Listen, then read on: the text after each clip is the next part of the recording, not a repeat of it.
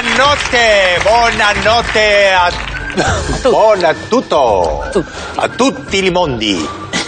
Benvenuti. Esto, Bienvenidos. esto no se ve en Italia, ¿no?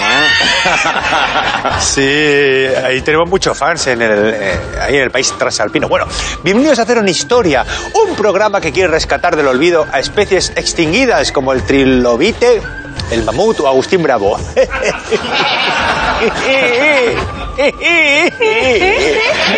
Ay.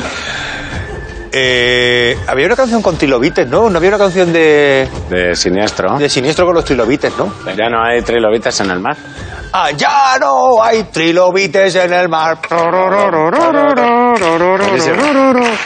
Y en Siberia no queda ni un mamut. Vale. Afortunadamente hoy tenemos a cuatro colaboradores, bueno, hoy, como siempre, que están lejos de extinguirse. JJ Vaquero. Patricia Co- Co- Co- Co- Co- Co- Co- Conde. Sara Escudero. Bravo, bravo. Y Raúl. Cimeré, veré, veré, veré, veré, veré, veré, veré, veré, veré, veré, veré, veré. ¡Hey, cimeré, veré, veré, veré, veré! ¡Ay, veré! asuro, asuro, ¿Te da qué? asuro. Asuro, ¿eh? Bueno, hoy tenemos un juez que es un gustazo porque, porque es amigo, compañero, empezamos juntos, nos sentábamos ahí, eh, codo con codo, eh, Castella, que Hemos sido, compañeros de oficina, ¿verdad? Sí, es graciosísimo, es director, es guionista, eh, hace canciones también, puedes cantar alguna si quieres. Bueno, pero sí, también no hacerlo. El grandísimo Ricardo Castella. Ricardo Castella. Ricardo Castella. Ricardo Castella. De verdad, muchas gracias. Eh, ¿Cómo sería la de- Ricardo. Castella. No, no tenía que haber venido, no tenía que haber venido. Pero ¿por? Ricardo Castella. Lo llevo pensando desde que habéis empezado a dar palmas durante la cabecera. Uy, Ricardo Castella. Vaya, años te pegaste en esa oficina, ¿eh? Eh, la verdad es que sí, desde La entonces oficina hablo del un poco como si fuera de Albacete. Se me quedó eso. Mm, Hablando de extinciones, que hemos empezado diciendo que, que hay especies extinguidas, pues quiero hacer una pregunta un poco a colación. La pregunta es, ¿qué eh, especie extinta os gustaría rescatar? Rescatar. Ha visto que venía el signo de interrogación ahí, ha Y dicho, aquí dicho, aquí, aquí lo, termina. aquí lo cierro. Eh, a ver, venga, vamos a empezar con... Me gusta empezar con Baker, porque... Venga, pues dale. Y mira, Y sí, además como, tiene el brillito en la como mirada. solo has dado tres a elegir, el trilobite, el mamut o Agustín Bravo, me, me tengo todo para mí. Entonces, el, el mamut, yo creo, ¿no? Sí. Sí, porque mm, por, por- por afinidad, ¿no? Yo todo lo que va con trompa, pues mira, ya, ya, ya, ya, ya, ya íbamos bien. Luego, el, el mamut es un elefante con pelo. Sí. ¿No? Pelo Con- largo. Con, mucho pelo en todos los sitios. O sea, que si, si, si, si vosotros fuerais elefantes, yo sería un mamut, ¿no? O Eso sea, es. fuera yo, sí. El mamut también tiene cuernos y por eso se extinguió, porque no le toreaban. Entonces, eh, esto es así. Tiene cuernos y al no torearle, por lo visto se extingue. Como en los neandertales no había allí toreros, no estaba ni, ni Morante de la Cueva, ni... ni el, troglo- ni el troglolitri. El troglolitri. el troglolitri, cuidado. El troglolitri, tío. El troglolitri. Cuidado, dilo. Dilo, el troglolitri. Dilo, dilo. El troglolitri. cuidado, ¿eh? Sí. Pues, eh, sí. Y luego, pues me gustaría traerle, ¿no? Por el mamut, para también variedad de negocios, ¿no? Podías lavar el coche en el mamut azul también.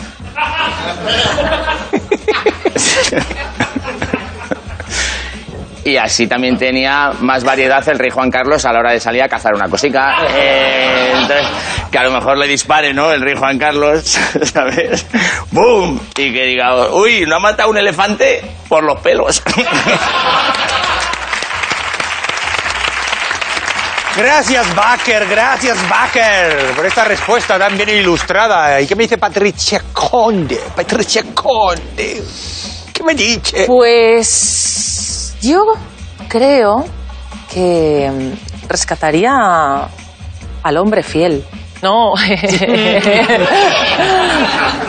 No, no te lo lleves a tus cosas, hombre, Patricia. El hombre fiel, el hombre fiel. Que te espera en casa.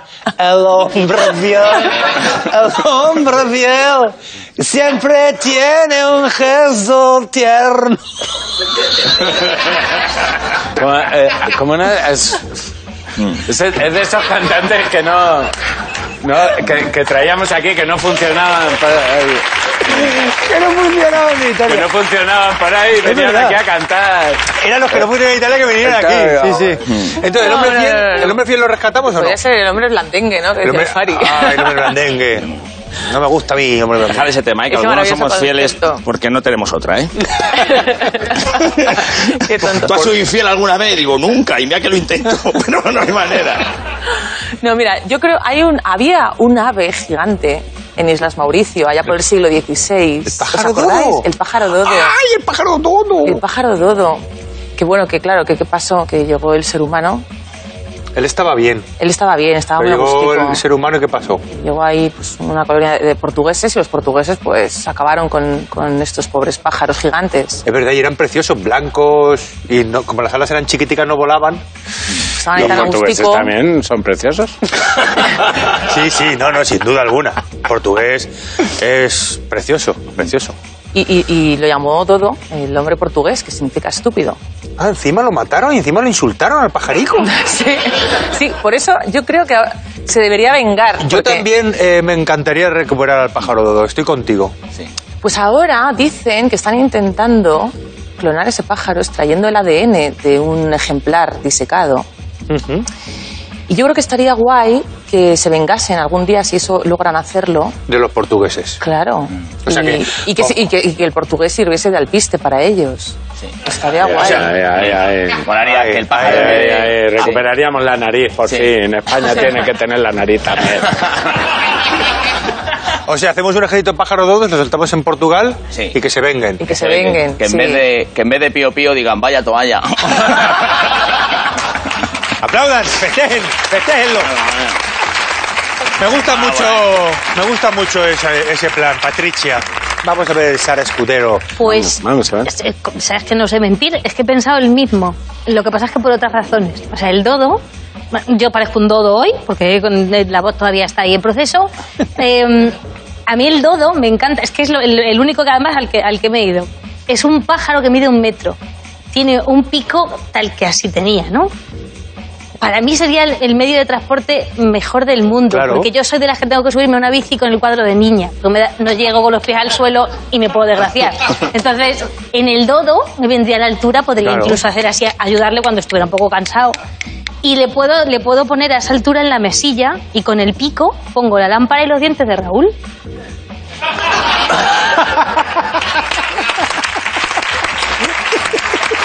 ¡Qué bien traído! ¿Y has visto que automáticamente ha Una hecho cosa que hay. No, porque me los he dejado en la mesita. Me he acordado ahora. Rufo. Raúl. Eh, ¿Puede ser en peligro de extinción? Sí, o sea, impedir que se extingan. Sí, puede ser. Los heavies. los heavies, porque se quedaron en la edad de los metales, ¿verdad? No, eh, eh, no, no, los heavies, tío. uf. Los heavies es que, macho, que Además, se es un tema que te tiene a ti preocupado hace ya sí, tiempo, Es que ¿eh? si se extinguen, es que si se, lo- los heavies es que si se extinguen, detrás vamos todos ya. Porque los heavies, los heavies, a mí, a mí los heavies me daban seguridad. Es verdad, eh, me daban seguridad. En, eh, en mi casa, eh, bueno, enfrente había un, un bar de heavies, el, el Saxon, y... Es verdad. Y, y yo era lo primero que veía por la mañana.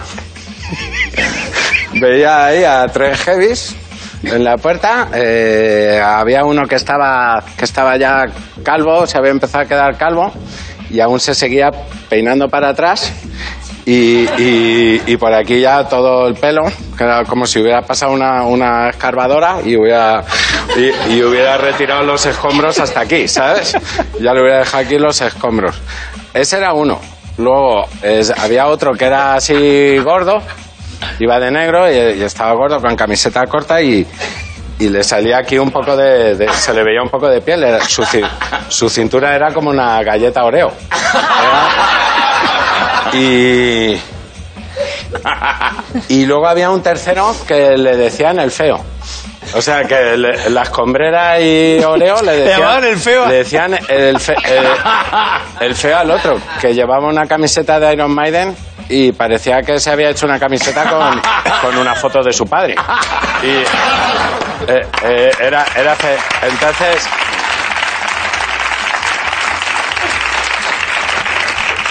Ahí estaban en la puerta. Yo creía que eran empleados de, de mi padre. De ¿Por qué? Pues porque cuando iba con él le decían, jefe, un cigarrito. Yo, yo decía, ¿dónde, dónde, dónde trabaja mi padre? ¿no? Y- O sea que Escombrera, Oreo y el feo decías, estos Eso- trabajan para mi padre. Claro, eso yo por la mañana lo veía y luego por- cuando ya volvía a casa, porque ellos seguían ahí, porque la constancia del heavy es, eh, eh, eh, es histórica, sí. Y nada, tío, entonces pues yo me acostumbré a ver eso y a mí eso me dio seguridad. ¿Qué pasó? Que luego yo vi el resplandor y me partí el culo. Tenía, teniendo eso en el barrio. Hay, hay un chiste, Raúl. Hay un chiste que me encanta. Un chiste que me encanta que es. ¿Te sabes el del heavy en un aeropuerto? Un heavy en un aeropuerto que sí. pasa y pita y le dice el segurata, tiene que sacar todo el metal que lleva dentro y hace ¡guau! All right. Me acor- no podía evitar acordarme de la canción que compusiste para el sketch de los heavies. Estoy enamorado de Satán. I'm in love with Satán. bueno, eh, Ricardete, ¿tú qué, A ver, rescatarías de la eh, extinción? mm, ¿Se valen animales que no estoy seguro de si han existido? Hombre, Si no ha existido el animal, rescatarlo de la extinción tiene más mérito, si lo Claro. piensas. Porque el, eh, yo este animal solo lo he visto, también es verdad que animales extinguidos solo lo has podido ver en fotos o en dibujos, este lo he visto solo en dibujos, que es el tigre este que tiene... mm, ah, claro, el... El eso- el diente de sable se Sí, llama, eso ¿no? se llamaba... mm, Tigre de sable. Era los... ¿Pero eso sí. llega a existir o solo ha existido en Hanna No, no, eso, eso, eso existió, ¿verdad? sí, sí. Sí. Este sabéis que digo que va, que si a lo mejor te va por dentro de una casa, te acuchilla al parqué, Eso es. que le llega por el, ¿sabéis, no? Que llega ahí los dientes, y que para no dejar huellas tiene que ir así, ¿sabes? Que lo has visto en, De en la de película esta de niños, ¿no? Eh, Ah, bueno, en Ice Ice Age, en Ice Age, ¿sabes? Claro. Sí, sí. Quizá- ¿Cómo se llamaba? Quizás se extinguió porque nunca fue una buena idea. No era muy práctico, ¿no? Eso, eso es, no Claro. sé, pues eso parecía que yo... es un poco extraño. Es si vas ahí- milodonte. Es milodonte. Es milodonte, Mira ¿no? cómo hace como que cae. Como, porque no lleva pinganillo ni nada. ¿Lo has encontrado? Eh, eh, no tiene- O sea, esta gente viene que se ha documentado sobre el dodo. tiene- Y a ti tiene- te lo Tiene chivan. una cultura vastísima. A mí me gustaría que se rescatara, pero para que le mojara un poquito la oreja al, al león, ¿sabes? Que tanto que es el rey de la selva, el rey de la selva, yo creo que es el rey de la selva, tampoco hace tanto en realidad, si caza, se caza a la señora, lo sabéis, ¿no? Sí. Sí, que él está ahí nada más que a peinarse y a lucir. Pero tú imagínate ese león que de repente le viene un diente de sable de frente, ¿sabes? Tú, estás, soy el rey de la selva y tal, y de repente viene eso y dice, vamos a ver, a ver, rey de la selva, Bueno, quien rey. dice rey, quien dice rey dice corre y vamos a compartir las cosas. Yo creo que no da ningún miedo. Un poquito de bajarle, de No. mojarle la oreja al león, yo lo veo bien, ¿eh? Dice Raúl que no te... Así con unos dientes hasta solos y parece un tigre con andador. Bueno, vamos ya con la primera prueba, porque esto, esto es un poco chacharabacua. O sea, no, esto no ha empezado realmente. No empezó el programa, ¿verdad, No. Vamos a empezar ahora lo que es el juego. bien. Con la primera prueba que os va a dejar con el culo torcido. Twisted Das.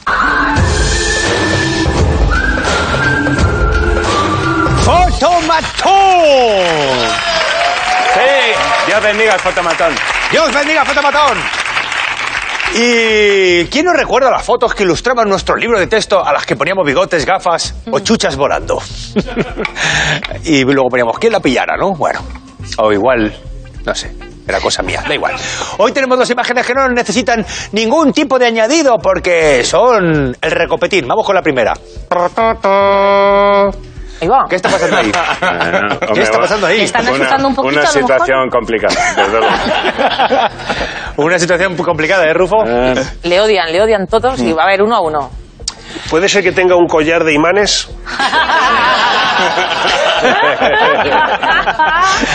Vamos a ver, os voy a decir que salió ileso de, de esa situación. ¿Eh? Se, se lo fosteó, ¿no?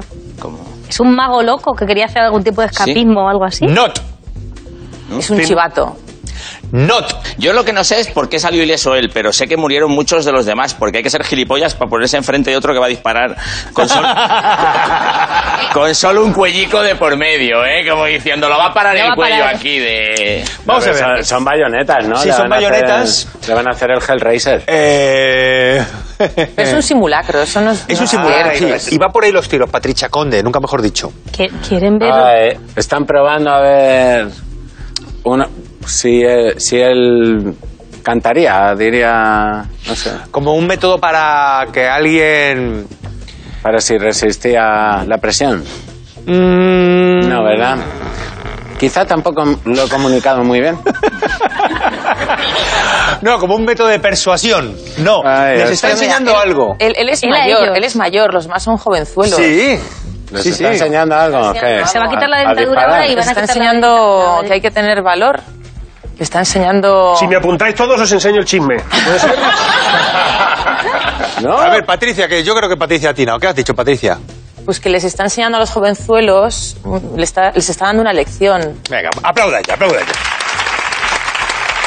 Porque, eh, sí, porque se trata de una exhibición del coronel Anthony Joseph Drexel Beadle, instructor de combate del cuerpo de marines. Pedía que los soldados le intentaran matar con las bayonetas y al final conseguía desarmarlos a todos. Era un maestro de las armas de fuego, de las armas blancas y de las artes marciales. Era como un proto Steven Seagal. Sirvió en la Primera Guerra Mundial y aún tenía ganas de participar en la segunda ya con 68 años. Aquí tenemos una foto de Drexler de joven. Mirad que Mírale. Con la bandera ahí eh, como cinturón y cara de decir, ¿qué quieres? ¿Café o leche? Sí, es verdad, ¿eh? Pelazo nunca, pelazo, pelazo no tuvo nunca, eso... Bueno, y, y se depilaba las cejas. El entrecejo, sí, Se sí. Era coqueto, ¿eh? perfiladitas. Te mataba pero con coquetería. Pero me está diciendo que un segundo después de esa foto que hemos visto tenían todo la valleta metido por el culo y a lo mejor le está diciendo ¿qué? Sí, sí, ¿Ahora qué? eso es. Hacía ahí. Como en Kill Bill, madre mía. Sí, bien. como en Kill Bill. Bueno, eh, vamos con la segunda foto, venga. Que hemos cogido ritmillo. ¿Qué es esto? ¿Y un avión? Claro. Vale, sí, es un avión. Es, es la primera foto aérea que se hace desde otro avión. Mira, Baquerer es un cachondo, eso lo sabe todo el mundo. Pero, Pero, pero, pero, joder, que lo he dicho para acertar. Era no. varón rojo. pero no, no es varón rojo. Eh, tra- transportaba algo muy preciado. Sí. Oro. Baker y Sara. Oro. Espera, que ha No. dicho Baker primero. Transportaba Claro, algo muy preciado para ti, ¿qué puede ser? Mirad lo que lleva abajo, ¿qué es eso? el control, jefe. Es un avión San Bernardo, a lo mejor de estos que lleva un barrilito Alcohol ahí. en la época de- del ¿Qué? trapicheo. No, no, no, no es la algo- época de algo- trapicheo. Algo, más, más preciado. Porque Lleva esto- a tus hijos, a tus chiquillos. No, no lleva A ver, chiquillos. es alcohol, para los soldados. Es Sí. alcohol para los soldados. ¿Y qué alcohol que puede echas ser? Alcohol de cura, alcohol de, No. curar. Whisky. No, Alcohol El alcohol de curar. no, no, no, no, no, es para churrar. Es para churrar y no... Uy. No. Vino- Vino Whisky. amontillado. Cerveza. ¡Eh! ¡Un aplauso para Vamos, joder, Chiva! claro, hostia. No tonterías. Eh, es lo ¡Es normal. un avión! Mira, lo voy, a decir, lo voy a decir cantando, ¿vale? ¿Encimas? Sí, sí. Es un avión de la Royal Air Force. Transporta barriles de cerveza para animar a la tropa que está un poco pachucha por la guerra. Están desanimados y le llevan cervecita para que se pongan contentitis y puedan... y puedan... Era así, era así. ¿Sabes sabe, sabe lo que aplaude la gente? Tu coraje. Les daban la cerveza con esa canción y al que la cantaba le daban una paliza luego, sí. Porque no hay nadie, no hay nadie que se ponga a hacer... Y luego, se, y, luego, y, luego se, y luego se recueste como, como agotado, ¿no? Agotado, jefe. Sí, porque he superado la barrera de la cosica, igual que existe la barrera de la luz. Sí, sí, ¿no? La barrera del sonido, quiero Sí, decir también, sí, ¿no? verdad. Existen las dos cosas, ¿no? Aquí la cantidad de vergüenza por segundo Yo superamos, supero pero- la barrera de la cosica y sigo. Sí, sí, sí. Hay gente que oye ahí... bueno, pues venga. Es, eh, es un avión de la Royal Air Force y transportaba cerveza a las tropas en la Segunda Guerra Mundial. Por ejemplo, eh, tras el desembarco de, de Normandía, porque después del desembarco había mucho tiempo libre y, y venía bien tomarse una, cerve- una cerveceja. Eh, la cerveza siempre te trae muy buenos ratos y mirad qué vídeo de estudiantes ingleses y cómo están ahí a ver quién es el más torpedo. Venga. Encima de la tostada, esta que está fuerte. La tostada, eso es. Este parece que se le está cayendo un poquito, ¿no? ¿O qué me decís? Mira, mira, luego se limpia como diciendo, ¡ay, se me ha caído un poco! All.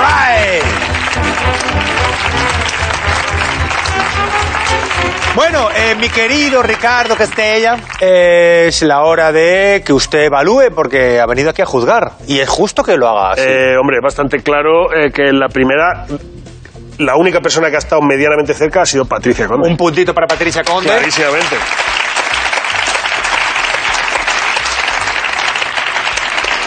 Esto como que me va el punto para ti, ¿no ves? Es un gesto fabuloso. Lástima que no lleve canción aparejada, pero bueno. Bueno, pero eh, no descarto, no no descarto cantar en otra ocasión. puntito para ti. El puntito para Patricia, el puntito va para allá. Nos están viniendo más cantantes italianos de los que puede soportar este país, yo creo. ¿eh? Y la otra, la otra pregunta, eh, claramente, ha sido un poco A la al limón, ha sido pero un poco al- azar. pero alguien ha diciendo con la- Bebidas y sustancias, pero la persona que ha dado con la cerveza ha sido Raúl Cimas, evidentemente. Es justo también que te haga el jingle a ti. El puntito va para encima, el puntito va para allá. Muy bien. Bueno, pues después de esto... ¿Cómo no, cómo no se le ve en la mirada si le gusta o no? ¿Cómo esconde sus emociones? Es muy bonito, ¿eh? No, es el... Se esconde detrás de cierto cinismo, pero en Vaya el fondo... rato. No lo he notado. ¿Qué? Vaya rato están pasando ustedes en casa, ¿eh? Hoy. Bueno, pues ahora agarraos por fuerte porque vienen curvas. Llega nuestro...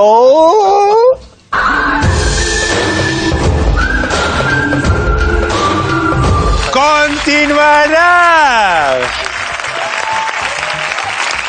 ¿Quién no recuerda la tabla periódica? ¿Verdad, Baker? ¿Quién no la recuerda? con, su, con su lomo, con su queso, con su jamón, ¿eh? Una buena tabla, periódicamente, pum, pal buche. Ay, qué tío. Bueno, era un cartelón que colgaba en todos los laboratorios de, de todos los colegios around the world. Y en él continuará, conoceremos a su creador. En 1869, la Universidad de San Petersburgo tenía como profesor de química a una de las mentes más brillantes del siglo XIX. Señorito Dimitri, le dejo aquí el quimicefa. Cuidado con el wolframio que cuesta mucho de quitar. Era Dmitri Mendeleev, también conocido por su mala folla. Su té de cadmio. Aire, aire, fuera. Estaba escribiendo un libro sobre los principios de la química, pero no encontraba la manera de ordenar los elementos. Señor Dimitri, el Cabify le espera. muy bien, coconudo. Tenía que viajar para dar una conferencia, pero una idea lo tenía absorto. Si veo un taxista me avisa, que son muy corajudos. Empezó a buscar patrones que se repitieran. Vámonos, que los químicos siempre hacen lo mismo. Arre, arre, arre, Smirnos. Y las piezas por fin encajaron. Bueno, stop. Voy a recapitular. El químico ruso Dmitri Mendeleev, Mendeleev estaba escribiendo un libro sobre los elementos químicos, no encontraba la forma de agruparlos y entonces empezó a ver que algunos valores de los elementos se repetían. Y bueno, pues se inspiró en algo para ordenar estos elementos químicos y formar la, la tabla periódica tal y como la conocemos ahora. ¿Qué fue lo que le hizo que se le encendiera la bombilla? Una tableta de Milka. Una tableta de... O sea, vio los cuadradicos del chocolate y dijo... "Ah, ¡Ay! Bueno, aparte es, es muy aramalikian este señor. Sí, a lo mejor sí. se, ¿verdad? Muchísimo. A lo mejor se puso ahí a tocar y con, la, con, la- con el pentagrama. No. ¿A tocar No, qué? No, no, no. no, no van por ahí los tiros. Y tú misma ya Lo te. sabemos, lo Tú sabemos. misma ya estás diciendo, no, pero no. Yo misma me he hundido. Tú- Me he hecho el ovillo de la bueno, vergüenza. pero eh, no, no fue una tabla de chocolate, de cacao, lo que le inspiró, pero le inspiró algo. Algo físico. Utilizó un. ju- O sea, estaba haciendo un juego. O sea, estaba. mm, ¿El ajedrez? No, pero un juego. un- no, pero. ¡Qué penica! Ay, las damas tampoco. juego. Eh, era un juego que se utilizan así varios palos. El póker. El mus. ¿En las cartas? Sí, las cartas, pero que. El solitario. La, la tragaperras. Creo que ha dado mal. El blackjack. No sé, eh, yo- Tenía una, una tragaperras ahí en la, en la dacha. para mí es un ¿Un juego. solitario? Eh, Baker ha dicho solitario, ¿no? Sí. Bueno, vamos a verlo, venga. Es sobre el cinquillo. Mendeleev era un gran aficionado a jugar al solitario. Cuatro corazones como cuatro neutrones. Uf, Esto podría ser un gas noble. No. La manera como se ordenaban las cartas le sirvió de inspiración. Finalmente, Mendeleev completó su tabla. Ordenó imprimir 200 copias para mandar a todos los químicos de Europa. Nadiuska, Diga, señor. la tabla periódica, me ha quedado fetén. Envíalo por correo ordinario. No, mejor por el correo del zar. Su tabla continúa incompleta, pero inequívoca como el primer día. Dimitri Van. All right. Así es. Utilizó el juego del solitario en 1869. Se hizo pública la tabla dejando algunos huecos libres para elementos que intuía que aparecerían. Cuando fueron descubriéndose, la comunidad científica lo flipó muchísimo. Y cientos de estudiantes acudían a escuchar a este hombre tan extravagante que admitía, por ejemplo, mujeres entre su alumnado, algo que no era nada habitual. Solo se cortaba la barba y el pelo una vez al año y era bígamo cosa que el zar Alejandro II le consintió expresándolo así. Es cierto que Mendeleev tiene dos mujeres, pero yo solo tengo un Mendeleev. Así es que fue pionero en la química y en el poliamor. Ricardete. eh, Bueno, a ver, ha habido dos personas que han acertado el solitario. Una ha sido Sara Escudero. Sí. Sí, ha dicho el solitario, pero ha sido después de que Vaquero dijera el solitario. Yo creo que tiene un poco de menos mérito. Yo, una vez que has oído la solución, repetir la solución, lo veo de, de No, memoria bien, pero de de, hecho es que habilidad. ni siquiera he repetido, he exclamado el gozo de escucharla. Pasa que con la voz de Dodo que tengo Claro. no está bien. Dodo, he dicho, ¡oh, Dodo solitario! Voice. Claro, Bien, cierto. pues, pues no quiero se tener ningún favoritismo para una persona porque sea enferma y el punto No, es no, para Vaquero, favor. yo creo. Un punto para Baker. Clarísimamente.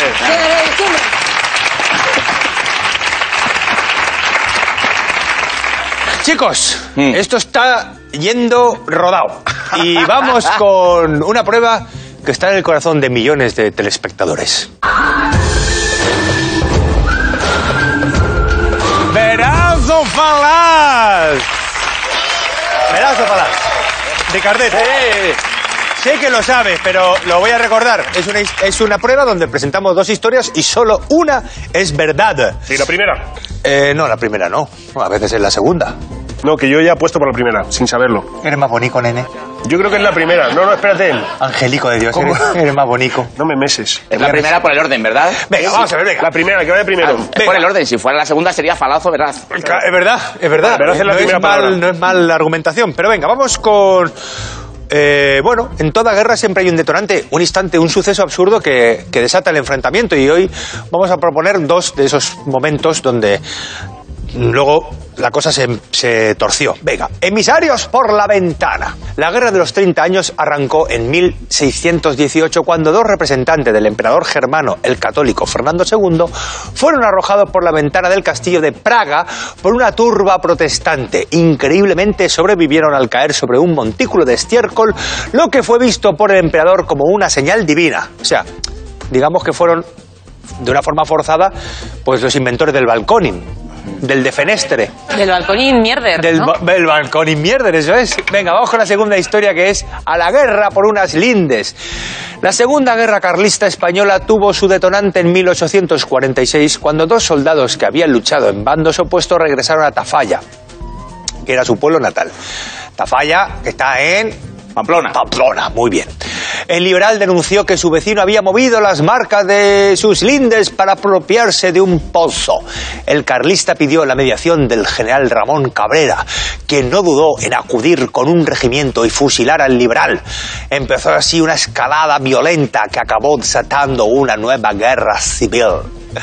¿Cuál de estas dos historias es la veraz? Está bien. Está bien. Se iba, se iba, se iba, se iba fundiendo, ¿eh? Se iba convirtiendo en flan. Como una audioguía, lo mismo te habla en español que en italiano que en alemán. La audioguía mierder. Bueno, a ver, eh, ya Cimeribis, que, que estás opinando sobre cosillas, dime cuál crees tú que es la veraz. Eh, por las lindes, eh, la guerra carlista. es un- Con qué seguridad, ¿eh? Sí, sí. Las lindes al final. Por el asunto de las lindes empezó la, lo que era la guerra carlista. Sí, sí, sí. La segunda guerra carlista, vamos. Una cosa- La segunda guerra tuvo su origen.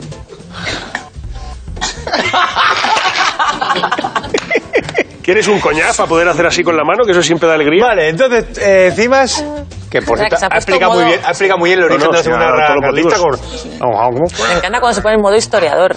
Sigue, por favor. Javier, bueno, mira. Lo primero que hay que decir de la, de la guerra carlista, de la, de la segunda en concreto, es que fue un, un absoluto disparate. Y algo por lo que los seres humanos deberíamos estar avergonzados. Y que por unas lindes pasara todo lo que pasó es horrible. ¿Qué razón lleva el historiador Cimas? Bueno, Cimas apuesta por las lindes. All right. Yo voy a decir lo de las tierras también, porque me sé más chistes de, eh, de tierras que de ventanas. Y ya está, a tomar por el culo. El de tierras hay muy buenos. El de Pa- Paco arranca el tractor, dice, ¿dónde lo has plantado?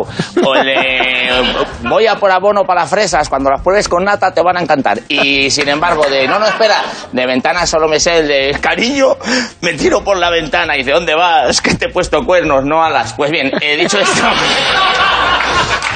Es que es un romántico. Que- Todo, lleva al amor.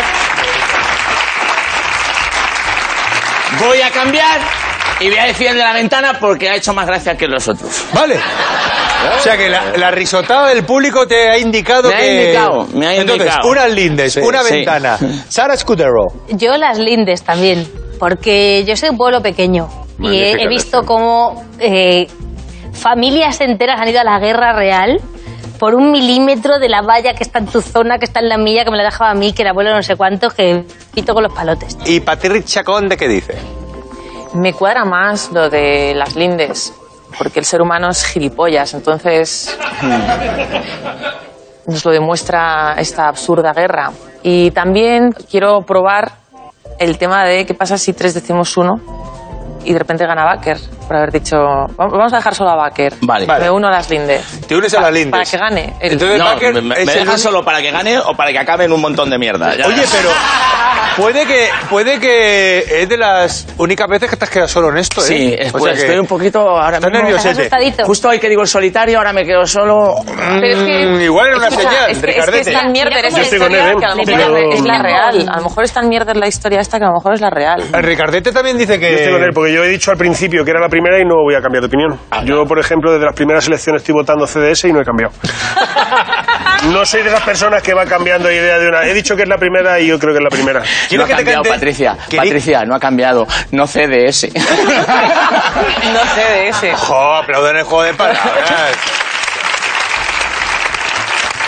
Eh, que sí, Ricardo, yo ¿Te estoy puedo- contigo. Yo te- sigo votando al Grupo Independiente Liberal, el GIL. el Gil, claro que sí. Te puedo cantar el jingle de CDS si quieres. ¿Te lo Vota sabes? CDS, vota libertad. Suárez es tu líder democrático y social. Pero si no habíamos nacido ninguno, ¿cómo te puedes acordar? ¡Que de sí, hombre! Sí, era bueno, pues venga, la historia, la historia verdadera es emisario por la ventana.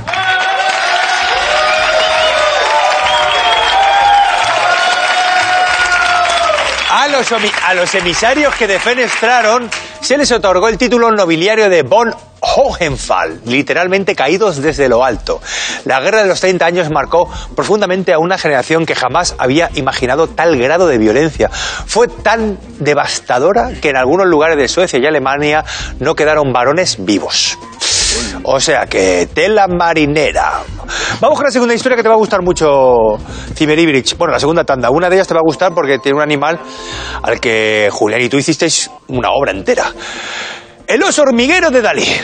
Vamos a ver, a final de los años 60, eh, se puso de moda entre los miembros de la alta sociedad parisina tener un oso hormiguero, como un animal de compañía. Entonces, ¿qué pasó? Pues que, pues que esta costumbre la inició Salvador Dalí. O sea, que se, le debe a Salvador Dalí esta, esta costumbre de tener eh, oso hormiguero porque apareció en la revista Paris Match saliendo del metro con el narigudo animal. La foto dio la vuelta al mundo y los osos hormigueros se convirtieron en mascotas para los miembros más snobs, ¿vale? Primera historia. La segunda, retratos verduleros. Vamos a ver, el pintor del siglo XVI, Giuseppe Arcimboldo. A mí me encantan estos, por cierto. Yo tengo una- un amigo, eh, bueno, se hizo vegano y ahora está así. Bueno. Giuseppe Arcimboldo, famoso por sus cabezas compuestas, desarrolló este curioso estilo a partir de una petición real. El rey Felipe II solicitó sus servicios para que ideara un tipo de bodegón que mostrara la exótica flora que se estaba descubriendo en el Nuevo Mundo. Cuando el pintor le enseñó la primera obra, el rey quedó encantado y pronto sus cuadros fueron célebres en todas las cortes europeas. A ver, ¿cuál creéis vosotros que es la verdadera? ¿La del oso hormiguero de Dalí o los retratos verduleros? El oso hormiguero. Sí. Sí, además había un juego en, en la alta sociedad que era meterse hormigas por- eh, en el culo. ¿Por qué todo acaba? Y, Sí. y- y, claro, y, Era un juego y quién ganaba. y luego, y luego- No, al revés. Hombre. ¿Quién perdía? No perdía nadie. la, la hormiga generalmente. Las hormigas, las hormigas. porque claro, lo- ¿sabes? Te metían unas hormigas por el culo y, y ya abrían la puerta y entraba Dalí ahí. ¡chu! y ya pues el, eh, iba el oso hormiguero para allá y el resto ya sabéis, es como echar, como echar gasolina al coche. Eh, es lo mismo, el mismo. Vale, entonces Qué maravilla. Tú apuestas obviamente por el oso hormiguero de Dalí. Bueno, La lavativa natural que se llama, eso, eso te deja nuevo. Pero además que, eh, según has contado tú, era una cosa que se hacía después de la cena para divertirse. Lo, hacía- lo hacían los ricos, los que se podían permitir hormigas. Y de hecho, y de hecho, de hecho, se decía, eh, vente a cenar a casa, pero ¿va a ver lo de los hormigueros? Claro. Era un aliciente. Dice, llevo algo, dice, "Tra- trate el terrario ese que tienes ahí. eh". Sara, ¿cuál crees tú que es la historia verdadera? ¿El oso hormiguero, como dice Raúl Ibrich, o la de los retratos verduleros? Mira, aunque solo sea por secundar la historia de, de Raúl en los hormigueros. O entonces es hormiguero como Raúl Ibrich, que Raúl Ibrich eh, de esas historias sabe un montón, o sea que... No sé si me da miedo que de- lo sepa, pero... sí. Entonces, Patricia, ¿qué dices? Pues Antonia yo creo que es ¿eh? verdad. Antonia Delate está con. Antonia.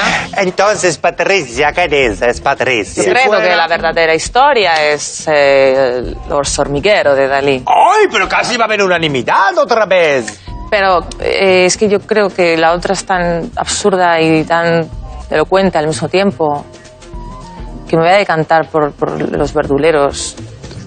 Pero Patricia, eh, hace- ¿te gusta mucho esto de decir Sí. una cosa y luego la otra, eh? Sí, me gusta contradecirme. ¿A ti misma? A mí misma. Dices, yo creo que es verdadera Sí. la de los hormigueros, pero voy a decir la de los retratos verduleros. Por joder. Sí, Vale, me gusta pues, perder. ¿Te gusta perder, eh? Sí, me, me vengo arriba como Eres- la de Fénix. Vale, pues entonces Patricia eh, se desmarca y dice retratos verduleros. ¿Qué dice el otro pucelano? Pues yo, hombre, en principio, es que es verdad que las dos me darían como que sí, porque lo del hombre ese, pues hay un vocabulario, ¿no? Hecho para, para que eso cuadre, que se me va la fresa, me saco el nabo, porque soy la pera limonera. Pero, eh, y todo como que, y podríamos seguir tirando, pero. Pero me ha. Creo que sé que es seguro lo de que. mm, Dalí. eh, Dalí tenía de mascota un. Porque yo he escuchado a Pablo Motos cantarle a trancas y a barrancas: Duérmete, niño, duérmete ya, que viene Dalí y te comerá. Así de.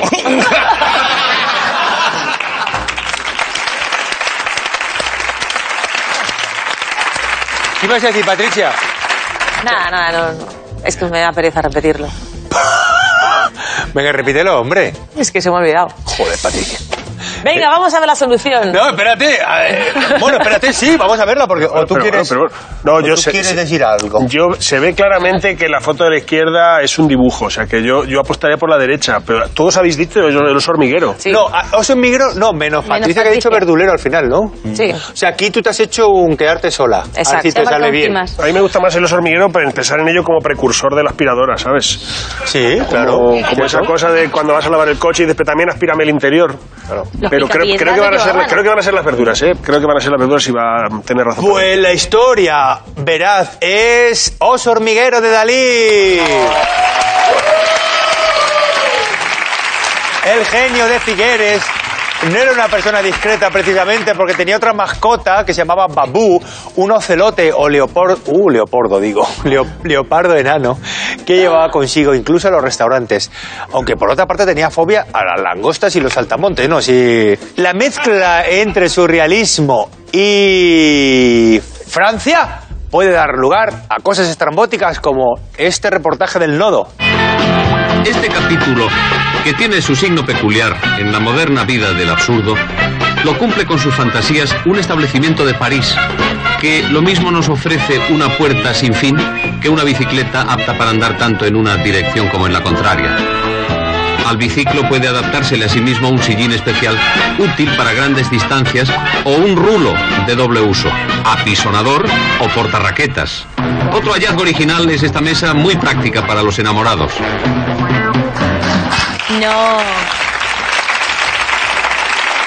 Qué maravilla de... Bueno, eh, Ricardete, Ricardete Castella, ¿qué puntúa en esta prueba? A ver, eh, claramente es mentira lo de Dalí y por lo que sea, no, no queréis contar la verdad, que, que los cuadros de verduras es la, es la verdad. Pero aquí decimos la verdad Pero siempre. quien más ha aportado realmente a la historia, yo creo aquí ha sido la historia de Raúl, para mí. Entonces, porque ahora a partir de ahora, cada vez que oigamos una aspiradora la esté poniendo en casa, nos va a picar el culo a todos. Eh, entonces el punto es para Raúl. Veo puntaco para. Raúl. Estoy cambiando el mundo, estoy cambiando el mundo. Estoy cambiando el mundo. Pues es el momento de. El recuentito. El recuentito. El recuentito que viene calentito. El recuentito. Me ilusiona. El José. recuentito. El recuentito que viene calentito. Es peor, es peor. Al principio no le gustaban. Baker tiene un punto. Patricia 1. Sara 0 patatero. ¿Ovillo?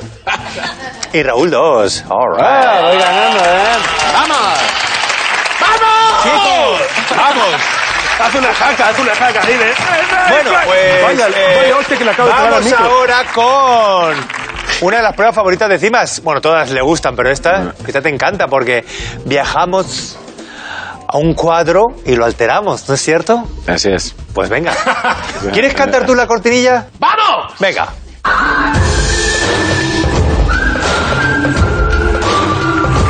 ¡Pantojo, mierda!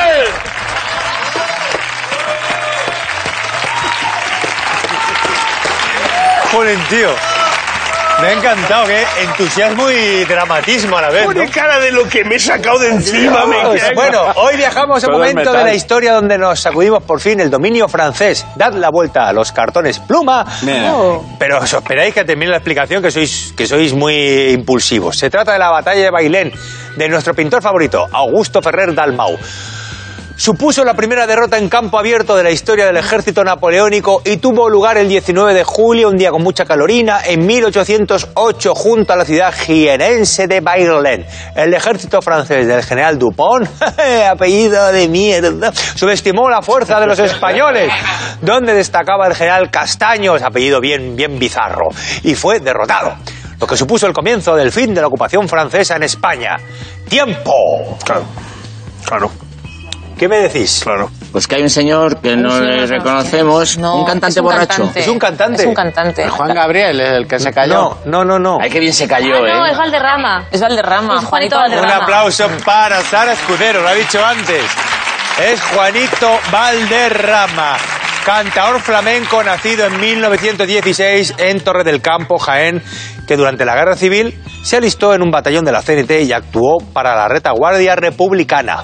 ¿Qué más tenemos? Hay una que está muy difícil. Bueno, a ver, El eh, escudo del águila. Sí, porque ese escudo es mexicano. Un aplauso para Cimas.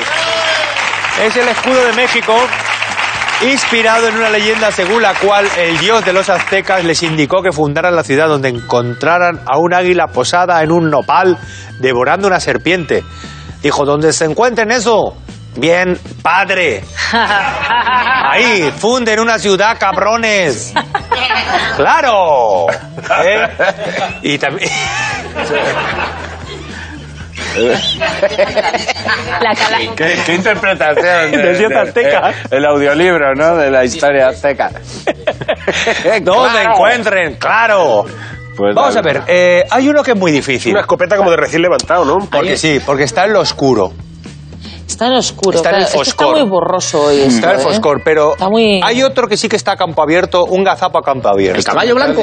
El caballo blanco, un aplauso para Baker, porque ese caballo...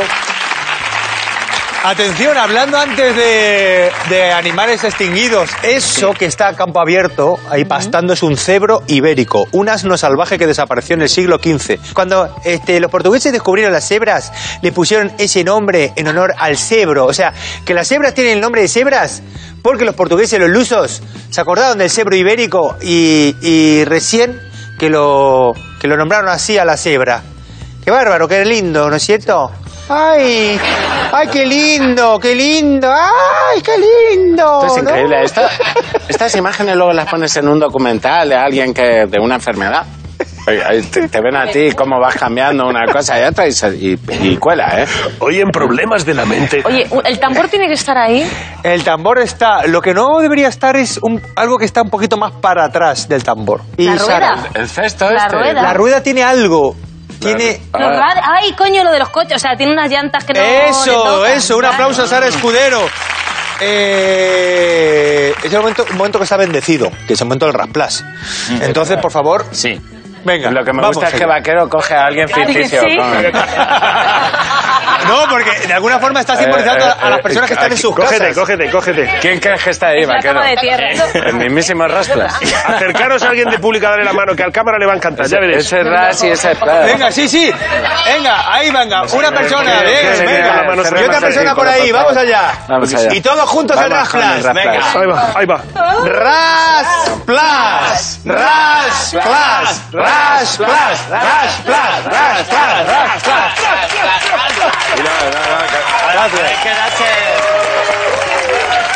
El Rasplas sea contigo. Maravilloso El Rasplas sea contigo. épico. Claro. El, el Rasplas sea El rap- contigo. el rapla- el rasplas contigo. El Rasplas sea contigo. El Rasplas.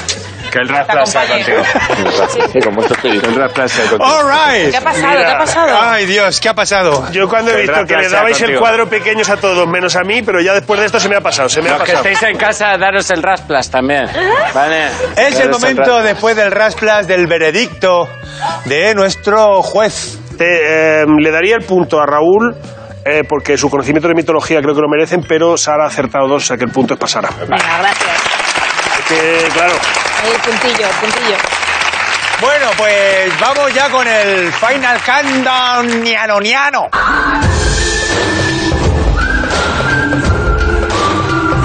Cachivaches imposibles.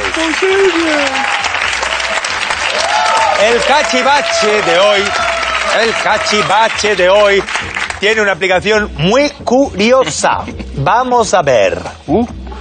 Ahí está. Uy. Ahí está. Primero lo muestro a cámara. ¿Es dentista? lo tiras todo. Ahora os dejo si queréis uno a cada uno. ¿Son de Toma verdad? uno aquí. Mira, sí, claro. ¿Pero ¿Es esto- un juego o es, o es uno? Es un juego de. O sea, es un juego porque hay varios, pero solo se utiliza. ¿Son, de- son de- depresores? Para robar. Eh, Para robar coches. Esto. Esto. ¿Sabes? Según, Ah, eh, este para un Fiat y este va muy bien para un dos caballos. Pues te voy a decir una cosa. Ya, ya, ya casi no se usa. No, no es para robar. ¿Para Tiene- música? No. No, no es para música, no es para rascarse, aunque oye, oye. Cuidado, eh, cuidado. Esto, esto lleva un emoticono, ¿no? Sí. Es el emoticono. El emoticono de. Ver, Pero tiene un uso médico. Ah, uso médico. Dental. No, ¿De Urólogo. Para los reflejos. Ginecólogo. No, urólogo. Urólogo. Para la Sara, uretra. para, la uretra, un aplauso a Sara. Escudero. Es un dilatador uretral fabricado en 1885. La dilatación uretral es una técnica que se aplica cuando la uretra se ha estrechado e impide la salida normal del pipí. Entonces, ¿qué pasa? Pues que eh, se tiene que dilatar. Y esto se lleva haciendo desde hace 4.000 años. Y lo peor es cómo lo he asociado yo de lo que ¡Cállate, que estoy explicando! ¡Cállate! Yo la tengo recta, llámame raro, yo la tengo recta. Yo me le pongo a mi manera. Ay, ay, Vamos, da- dame, dame esto, que esto lo hemos sacado de un anticuario. Di- dile que ha venido Uri Geller. Entonces, vamos a... El, el, el Uri Geller la aquí, uretra. ¿vale, Baker? El Uri Geller de la uretra, así le llaman. Bueno, gracias a Baker, esto ya no cierra. Bueno, da igual, da igual. A ver. Bueno, un aplauso para Ricardo Castella, que ha sido un juez maravilloso. Bueno, Y ahora... Y ahora... Tú haces tu recuentito mental y ya anuncias al ganador. Música Nosotros épica. nos vamos, ¿vale? El poder que se me ha otorgado, yo, Ricardo Castella, nombro justo ganador del programa a Patricia Conde, que no ha hecho ni el huevo y mérito tiene. Es verdad que. Bueno, guía gastronómica políticamente incorrecta. ¿Eh? Del brazo de gitano a las tetillas de novicia. Gracias. Ya Oh, está aquí el programa de hoy. Recordad siempre el respeto a nuestros mayores en el autobús, en el mercado. Con las preferentes. Eso sí, no renunciéis a vuestra comisión. No sé si esto ha tenido sentido. ¡Hasta la semana que viene! Es que has perdido el coche. Es que has perdido el coche por completo. Qué mejor resumen que no sé si esto tiene sentido. Muy bien, muy bien.